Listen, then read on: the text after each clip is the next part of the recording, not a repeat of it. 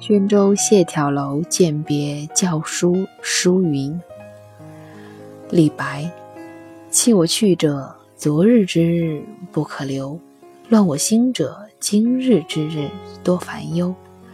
长风万里送秋雁，对此可以酣高楼。蓬莱文章建安骨，中间小谢又清发。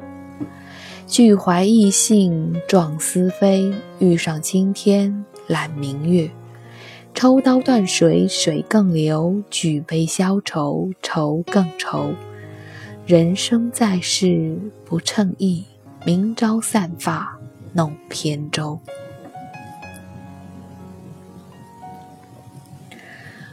首先，我真的很想吐槽一下。这么好的诗，为什么要用一个这么长、这么难念的名字？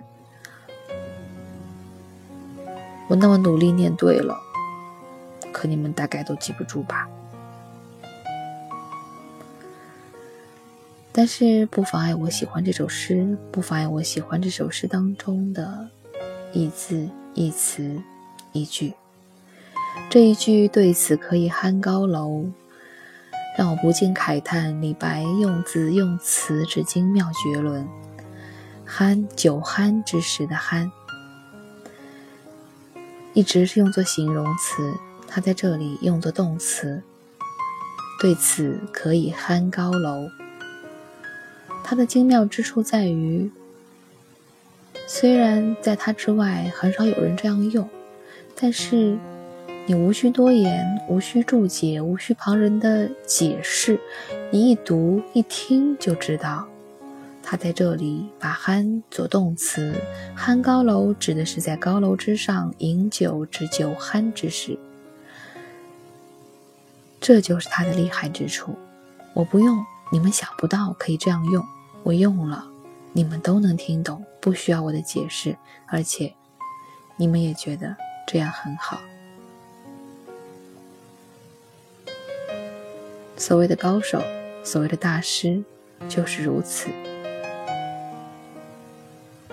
不需要用一些非常艰深的字眼，显得自己学问很高，认识很多字的样子；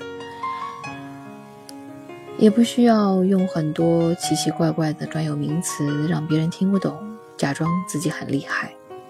真正的高手，就是用一些平平常常的字。表达出你们无法表达出的含义，这就是大师。写诗写词如此，讲课说话做人也是如此。真正的大师是无所谓去使用那些艰深难懂的字词的。这首诗当中最有名的一句，莫过于。抽刀断水，水更流；举杯消愁，愁更愁。我记得我小的时候看一部动画片，我想很多八零后都看过，叫做《圣斗士星矢》。很多人记住了星矢的天马流星拳，而我一直记得的是子龙，他的庐山生紫烟。他在变身前，好像就是会念的这一句：“抽刀断水，水更流。”那个时候，我们并不懂什么叫做“抽刀断水，水更流”，只是觉得这句话听起来好像很厉害的样子。那个时候，我们更不懂什么叫做“举杯消愁，愁更愁”。长大了才明白，他所说的是一种何等的境界。所有靠酒、靠喝醉。去解除心中烦忧的人都明白，酒没有用，醉更没有用。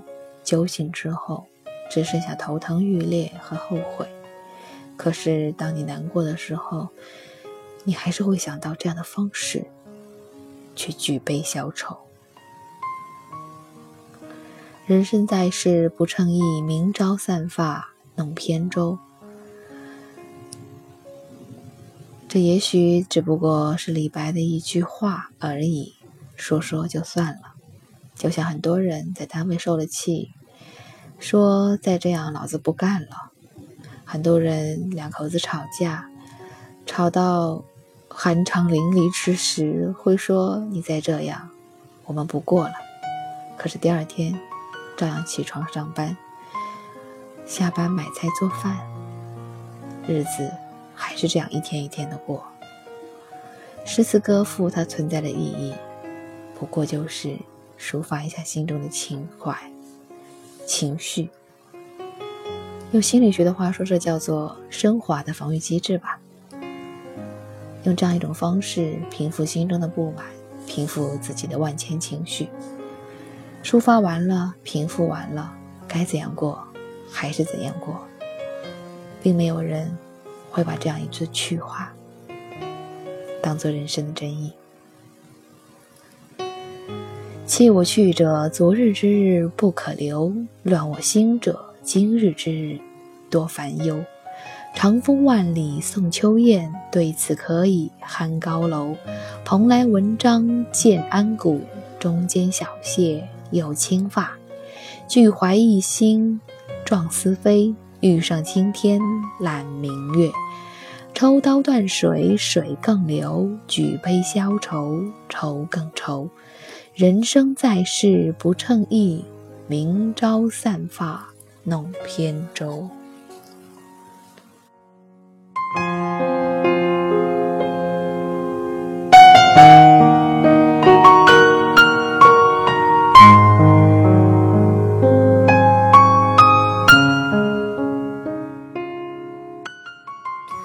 首诗的题目是《宣州谢眺楼饯别校书》，书云，你记住了吗？